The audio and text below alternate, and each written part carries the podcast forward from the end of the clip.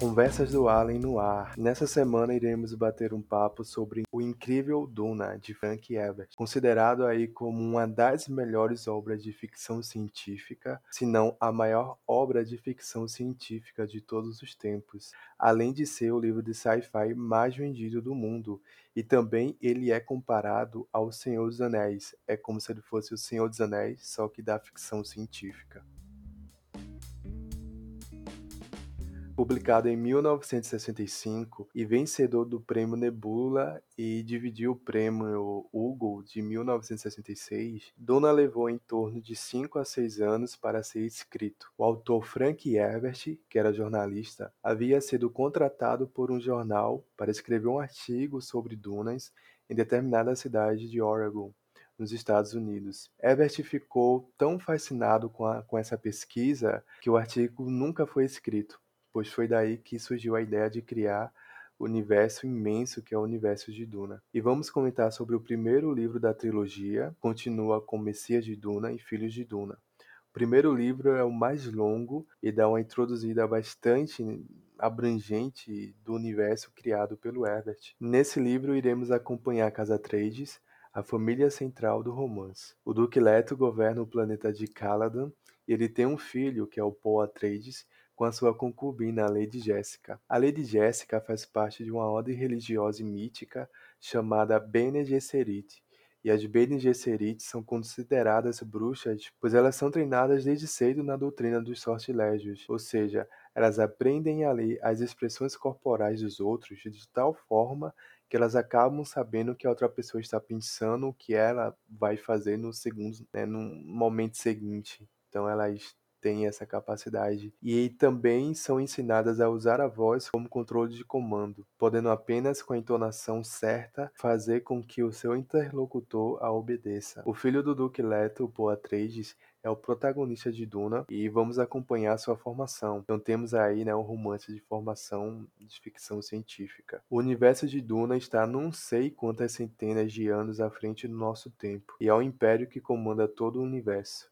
e cada planeta é governado por uma casa real. Então temos uma aristocracia e o mais interessante é notar que o elemento tecnológico quase não aparece na narrativa, pois aqui o autor tratou de um tema muito pertinente e atual, que nesse universo as máquinas estavam tão avançadas que foram consideradas perigosas, né? pois elas poderiam ultrapassar a capacidade humana e subjugar a raça humana. Então houve uma guerra contra as máquinas e elas foram banidas para sempre do universo, qualquer máquina tecnológica. E a pena para quem fosse pego né, com qualquer máquina, até mesmo uma calculadora, era a pena de morte. Então os mentats foram criados, ou melhor, desenvolvidos, homens com capacidades computacionais de pegar informações, fazer cálculos, eles são né, computadores ambulantes, na verdade. A família Atreides está se mudando do planeta Caladan que é um planeta parecido com o nosso planeta Terra, tá? Tem água, oceano, chuva. Eles estão se mudando para o planeta Rax, que é Duna, um planeta em que há escassez de água ao ponto de os nativos daquele planeta reaproveitarem o próprio líquido do corpo, o suor, a saliva, o xixi, até mesmo o número 2. Mas há toda uma conspiração por trás dessa mudança porque há uma rivalidade entre essas casas reais. E o inimigo número um dos Atreides, o Conde Harkonnen, que é da casa Harkonnen, que comandava Duna, está por trás de toda essa intriga. Então eles estão a caminho de Duna e o jovem Paul Atreides tem uns sonhos bem premonitórios e a sua mãe, a Lady Jéssica, já desconfia de que o filho é um pouco especial. Ainda em Caladan, a Reverenda Madre, que é a principal sacerdotisa da Ordem das Bene Gesserit, visita os Atreides para testar Paul, para saber se ele é realmente humano. E para isso ele vai ter que passar pelo Gunjabar. Mas o que é esse Gunjabar? É uma agulha com veneno mortal que é apontada a poucos centímetros do pescoço de Paul. E ele tem que colocar a mão direita dentro de uma caixa. Mas o que há dentro dessa caixa? Dor. The test is simple. Remove your hand from the box and you die. What's in the box? Pain. Se ele tentar retirar a mão, a reverenda aplica algum jabar e ele morre. Porém, se sobreviver à dor, ele passou no teste. E claro, Paul passa no teste e deixa a reverenda madre assustadíssima, pois ela acaba percebendo, vendo que o garoto pode ser a consumação de uma profecia antiga, em que um homem reunirá toda a capacidade de ver o passado, o presente e o futuro, e também a capacidade de entrar no local da presciência em que nenhuma Bene Gesserit jamais conseguiu entrar sem morrer. Paul também foi ensinado na doutrina dos sortilégios, mesmo sendo proibido ensinar a doutrina a homens. Ele foi ensinado pela mãe, né? Ao chegar em Arrax, os Atreides veem o quão árido é o planeta e as dificuldades que enfrentarão para se adaptar. Duna, como todos chamam o planeta Arrax, apesar de ser um planeta pobríssimo em recursos naturais como a água, é de extrema importância para todo o Império, pois Duna é responsável por produzir uma especiaria, que é chamada de melange, que tem um gosto parecido com o gosto de canela. Essa especiaria tem a capacidade de fazer com que todos que comam essa especiaria tenham essa capacidade de expandir a mente. E todo aquele que come da, do melange acaba se viciando e sofrendo mutações corporais, como a coloração de azul sobre azul nos olhos. A especiaria também é usada pela guilda, que é responsável pelo transporte intergaláctico, porque eles não usam máquinas, né? Como eu falei anteriormente, as máquinas foram proibidas, foram banidas do, do universo. Então, esse melange é necessário para que os pilotos das naves espaciais calculem com exatidão suas rotas e isso só é proporcionado pela especiaria. Então, vemos que Duna é uma peça-chave para todo o Império. E quem comanda Duna comanda as, as especiarias. E quem comanda as especiarias comanda todo o Império. Então, já deu para perceber como vai se desenvolver a trama e como ela é envolvida de política, religião, magia, questão da inteligência humana. E o elemento humano é muito, muito presente nessa, nessa ficção científica, o que me deixou bastante empolgado com a leitura, né? O que me cativou bastante. As primeiras páginas são um pouco difíceis de serem lidas, por causa dos termos, os nomes islâmicos, que o autor se inspirou né, na religião islâmica, e inclusive para criar o povo Fremen, que são os nativos de Duna que vivem no deserto. E é este povo que estará no centro da jihad, de uma possível jihad futura. Há personagens interessantes demais nesse livro, cada um com suas singularidades. E o vilão dessa trama é dos mais cruéis. É o Conde Hakonnen, da casa Harkonnen e antigo inimigo dos Atreides. Todos odeiam a casa Harkonnen. Afinal, o conde Harkonnen não perdoa ninguém que queira atrapalhar seus negócios, e por isso mesmo ele decide destruir a casa Atreides para ter o domínio de Duna de volta e está a poucos passos de tomar o trono do imperador. Tramas dentro de tramas, intrigas dentro de intrigas. Assim os Atreides são covardemente levados para o abate. Mas o destino de Paul Atreides não é a morte, e acompanhamos ele e sua mãe, além de Jéssica, numa jornada deserto adentro, correndo o perigo de serem comidos pelos imensos vermes de areia, criaturas mais que temidas em Duna e responsáveis por cultivar a especiaria. E também são seres sagrados segundo a religião Fremen. Esses vermes aí, eles têm a capacidade de chegar a quilômetros de comprimento, tá? Eles são imensos. O perigo de estar no deserto é exatamente o perigo de ser comido por esses vermes, porque qualquer som diferente que, que haja ali na superfície do deserto, esses vermes acabam captando e acabam vindo atrás de você. Então, o Paul e a Jessica correm esse perigo. O povo Fremen é o povo do deserto e tem ódio mortal à casa Harkonnen, porque eles sofreram muito com a exploração. Né? Temos diversas casas que lucram com a exploração da especiaria em Duna, mas os nativos permanecem vivendo em condições miseráveis.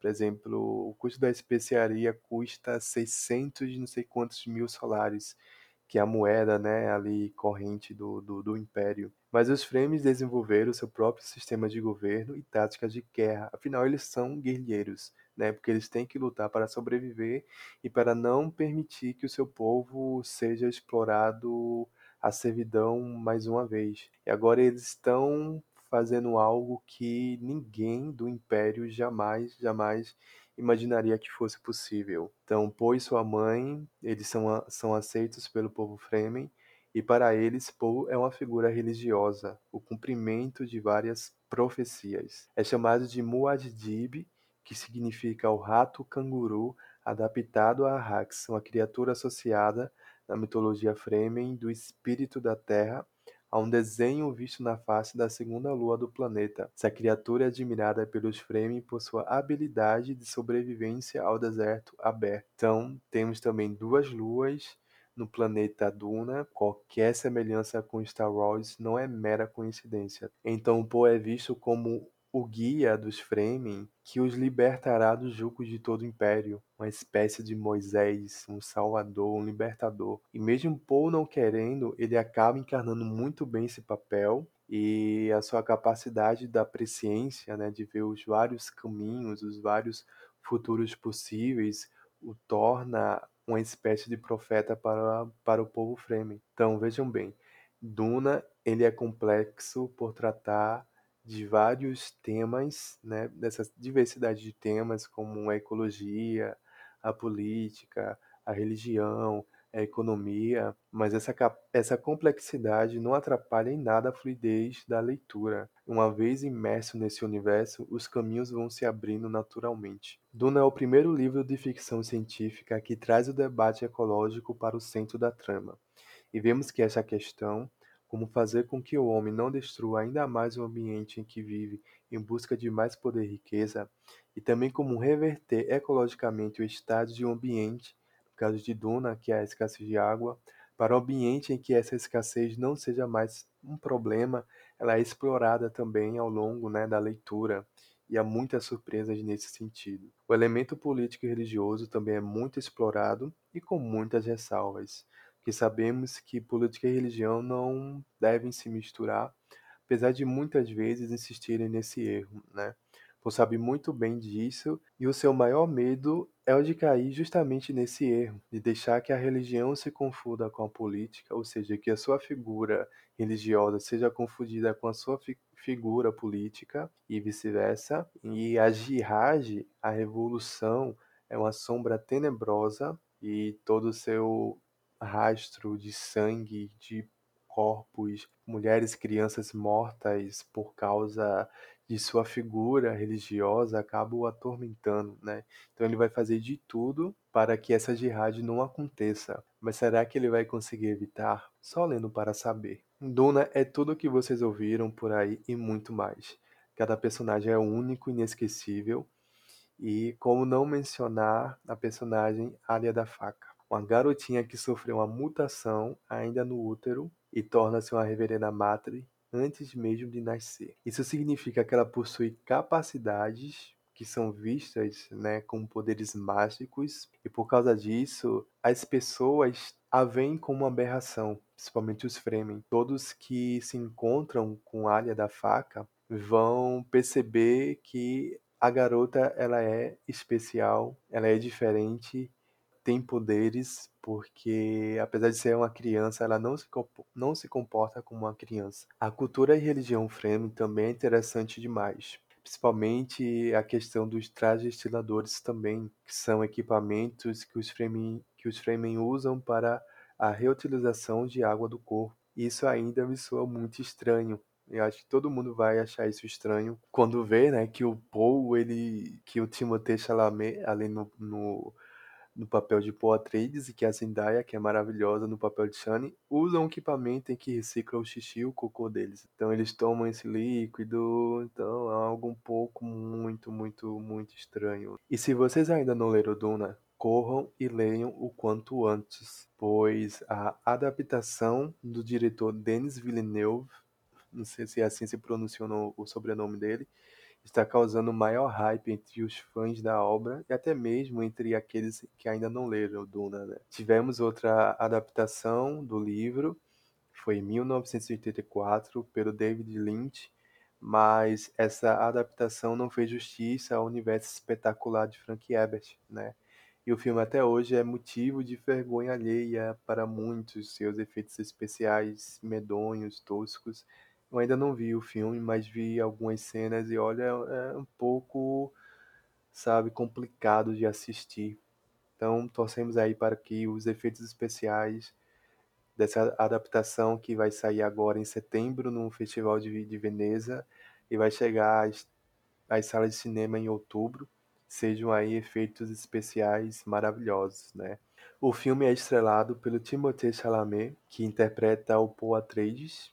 Eu não vejo outro ator para interpretar Paul Atreides que não o Timothée Chalamet. Ele é muito a cara do Paul. Tem gente que discorda, mas eu acho muito, muito parecido. Também temos a Zendaya, né, como Chani, que é a mulher frame de Paul. Temos a Rebecca Ferguson como Lady Jessica, o Jason Momoa como Duke Indarro e o Oscar Isaac como Duke Leto. Duna e os demais livros desse universo são publicados pela editora Aleph em um trabalho caprichadíssimo e impecável. A tradução é de Maria do Carmo Zanini. Eu sou Allen, obrigado pela companhia e até a nossa próxima conversa.